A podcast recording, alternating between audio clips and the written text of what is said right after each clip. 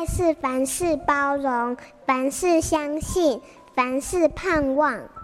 幸福家庭练习曲。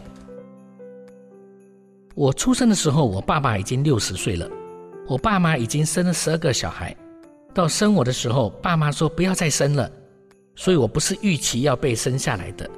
有一天，爸爸到朋友家聊天，刚好朋友请了一个算命师，说我爸爸只能再活十年。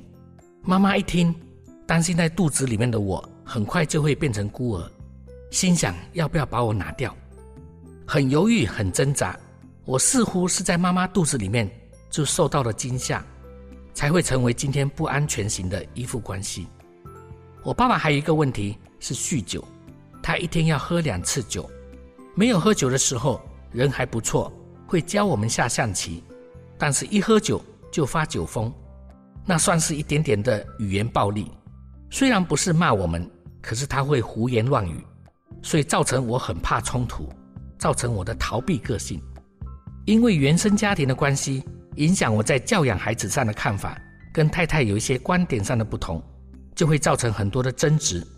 一直到我五十几岁之后，才比较懂得朝向安全型的方向去学习。我们都没有办法选择我们的原生家庭，可是我们可以借着学习多了解自己和配偶。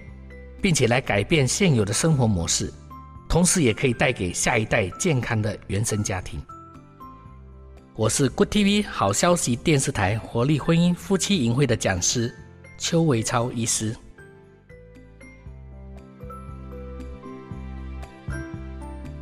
本节目由好家庭联播网台北 Bravo FM 九一点三、台中古典音乐台 FM 九七点七制作播出。